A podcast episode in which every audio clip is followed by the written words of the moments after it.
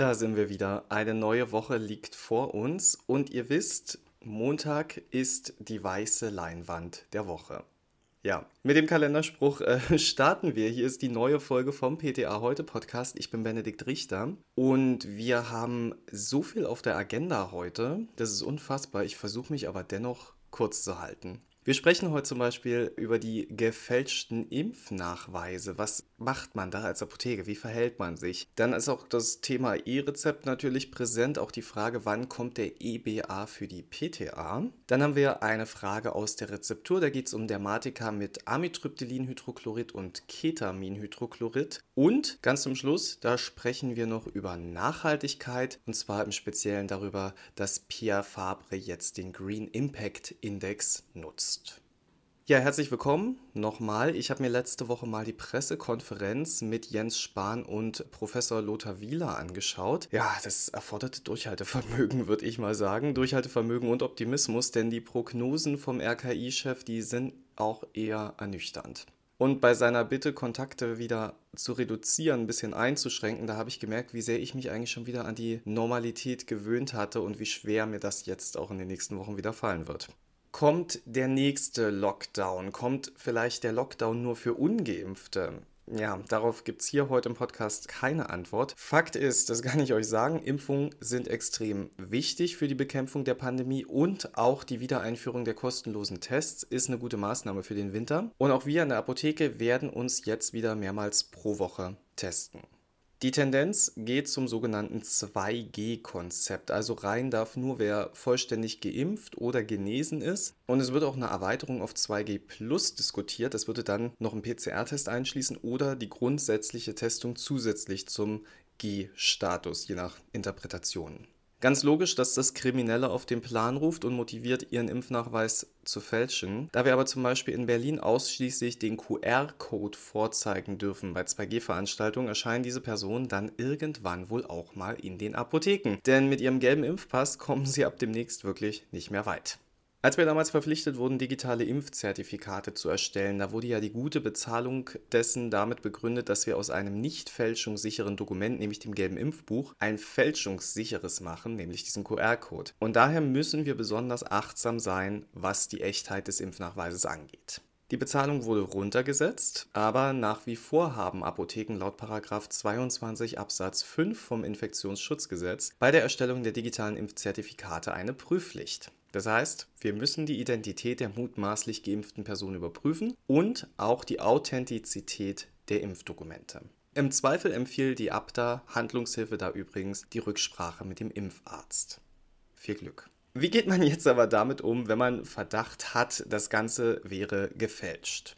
Diesbezüglich bekommen die Rechtsabteilung der Apothekenkammern momentan super viele Anfragen, auch in Baden-Württemberg zum Beispiel. Die einfache und rechtssichere Variante ist laut Kammerjustiziar Uwe Kriesler, kein Zertifikat auszustellen und die vorgelegten Dokumente zurückzugeben. Von Seiten der Kammer Baden-Württemberg wird ganz klar davon abgeraten, wissentlich ein falsches Impfzertifikat auszustellen, falls das irgendwer in Betracht gezogen hat, denn das ist laut Infektionsschutzgesetz strafbar. Es gibt nun wohl auch Fälle, wo Polizeidienststellen Apotheken zur Meldung auffordern und behaupten, Apotheken wären auch dazu verpflichtet. Da sagt Uwe Kriesler, nein, dem ist nicht so. Solch eine Pflicht besteht nicht.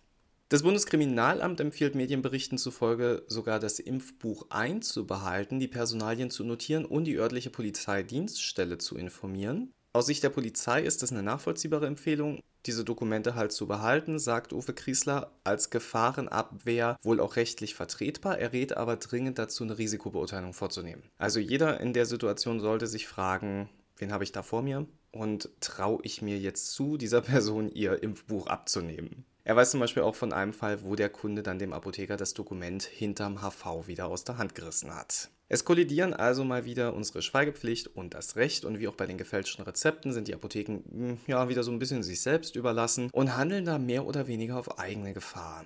Fakt ist und bleibt nur, wenn wir die Fälschung sehen und dennoch ein Zertifikat ausstellen, dann haften wir. Und vom Schaden für die Gesellschaft mal ganz zu schweigen. Da wir gerade beim Erstellen von Impfzertifikaten sind, das läuft ja über die Telematik-Infrastruktur. Ich weiß, Reizthema. Und die Umstellung hat uns damals ja schon mehrere Tage die Ausstellung unmöglich gemacht. Da könnt ihr euch wahrscheinlich auch dran erinnern. Die TI wird aber vor allem für das E-Rezept sehr relevant und habt ihr sicher schon mitbekommen, gibt es überraschenderweise Verzögerungen, was natürlich ungünstig ist, da die Approbierten bereits ihre HBA bestellt haben zu einem nicht so ganz geringen Preis. Seitdem steht im Raum, werden die PTA übergangen? Werden wir auch so einen Ausweis bekommen und brauchen wir den überhaupt? Ja, bisher ist da ja noch sehr, sehr viel unklar und ich fasse euch einmal schnell zusammen, was dazu bereits bekannt ist. Also Entwarnung 1, Ihr werdet weiterhin PTA sein. Ihr werdet weiterhin Rezepte beliefern dürfen, egal ob es ein EBA gibt oder nicht. Denn jeder Apotheker hat eine SMCB, eine Institutionenkarte, ausgesprochen Security Module Card Type B. SMCB. Weil der Funktionsumfang dieser SMCB gestiegen ist, sagt die Abda und deswegen es gibt jetzt die Möglichkeit, Zugriffe in den Datenverarbeitungssystem der Apotheken zu protokollieren. Deswegen sei ein Zugriff der PTA auf die für ihre Tätigkeit notwendigen Daten der TI auch ohne eigenen elektronischen Berufsausweis entsprechend den gesetzlichen Vorgaben gewährleistet. Das zeige sich auch bei der nahtlosen Rückverfolgbarkeit bei der Abgabe von E-Rezepten, welche mittels der Institutionenkarte, wow, schwieriges Wort, jeder Apotheke in Verbindung mit einer Protokollierung im Apothekenverwaltungssystem gewährleistet werden soll. Also so viel zum Text. Runtergebrochen bedeutet das, in der TI muss dokumentiert werden, welche Organisation zugegriffen hat, also sprich welche Apotheke. Intern, apothekenintern muss aber festgehalten werden, wer von den MitarbeiterInnen zugegriffen hat. Und ob das mittels Berufsausweis oder anders gemacht wird, das ist noch nicht festgelegt. Vorstellbar sei, dass jeder pharmazeutische Mitarbeiter einen elektronischen Berufsausweis bekommt, sagt Dr. Douglas, der Experte für Apothekenrecht. Ja, das war der Standpunkt der ABDA. Der BVPTA, der verspricht da was anderes, denn laut dem BVPTA wird es einen EBA geben für die PTA, also für uns alle, Mehrzahl die PTA. Der Pilotbetrieb zur Ausgabe der EBA startet im Oktober 2021 mit Physiotherapeuten, Pflegepersonal und Hebammen. Die Aufnahme des Regelbetriebs ist für das erste Quartal 22 geplant. In diesem Verlauf beginnt dann auch die Ausgabe der EBA für PTA, sagt der Verband. Außerdem sagt der BVPTA dazu, die Erstellung der EBA ist bundesrechtlich geregelt. Alle Angehörigen der Gesundheitsberufe sollen mit dem elektronischen Ausweis ausgestattet werden. Da PTA ebenfalls Rezepte beliefern, sei auch für diese Berufsgruppe ein elektronischer Nachweis nötig. Für die reibungslose Arbeit im Handverkauf wird ein EBA unerlässlich.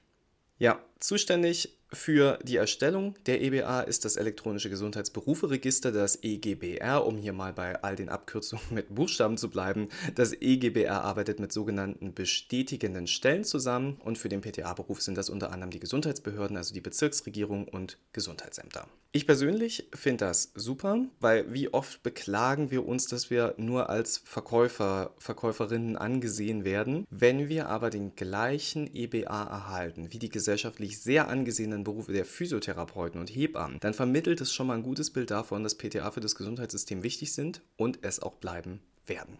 Einen Wermutstropfen gibt es allerdings, den möchte ich euch auch nicht vorenthalten, denn den Ausweis wird es wohl nicht kostenlos geben. Für die ApothekerInnen fielen ja Kosten in Höhe von 534 Euro an und dann ist der HBA fünf Jahre gültig.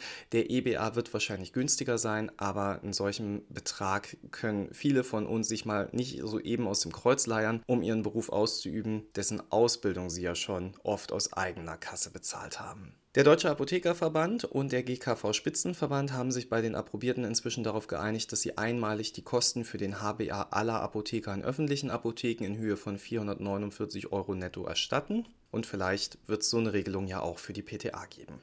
Völlig unabhängig vom E-Rezept bleibt die Rezeptur in der Apotheke echte Handarbeit. Ihr wisst, ich liebe die Rezeptur und ich sehe die auch als wichtigen Teil meines Jobs an. Und umso mehr freue ich mich, wenn wir wieder einen Beitrag von Frau Dr. Anina Bergner haben, die regelmäßig eure Fragen aus der Rezeptur beantwortet. Frau Dr. Bergner ist eine echte Expertin auf dem Gebiet und ich bin ein kleines bisschen Fan von ihr, muss ich gestehen. Und auch Fan von ihrem Buch, das in vielen Apotheken als Grundlage für die Plausibilitätsprüfung genutzt wird. Also lange Rede, kurzer Sinn. Heute geht es um zwei ganz ungewöhnliche Substanzen in der Rezeptur. Ja, Frau Dr. Bergner, was haben Sie uns heute Schönes mitgebracht?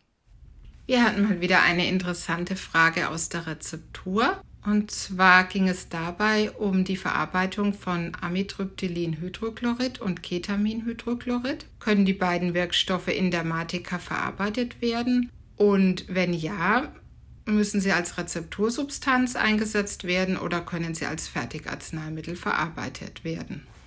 Amitriptylin-Hydrochlorid und Ketamin-Hydrochlorid können tatsächlich auch in Dermatika verarbeitet werden. Und zwar kommen die beiden Wirkstoffe gegen neuropathische Schmerzen zum Einsatz. Beide Substanzen sind als Rezeptursubstanzen erhältlich und zeigen eine gute Wasserlöslichkeit.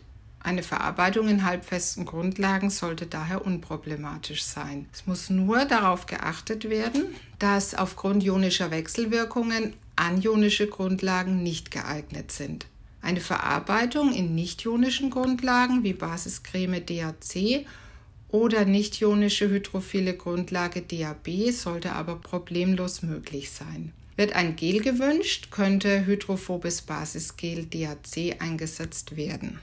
Aus der Uniklinik Erlangen ist tatsächlich auch eine Vorschrift bekannt, bei der beide Arzneistoffe als Fertigarzneimittel verwendet werden. Und zwar wird hier 1% Amitriptylin-Hydrochlorid und 0,5% Ketaminhydrochlorid zusammen mit Glycerol 85%, Hydroxyethylcellulose 250 in konserviertem Wasser DAC verarbeitet.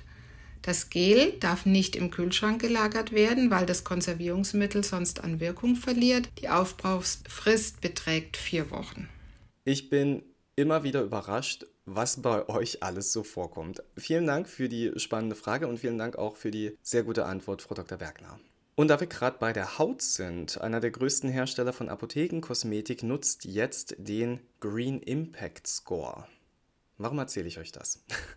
Nachhaltigkeit ist das Thema der Zeit und das ist sicher bei einigen nur Werbestrategie, aber ganz ehrlich, wen kümmert das? Wenn es was bringt, unsere Ressourcen zu schonen, ist es gut. Und daher begrüße ich immer jede Idee, die uns sensibilisiert für die Zukunft unseres Planeten und Pierre Fabre hat jetzt den Green Impact Index entwickelt.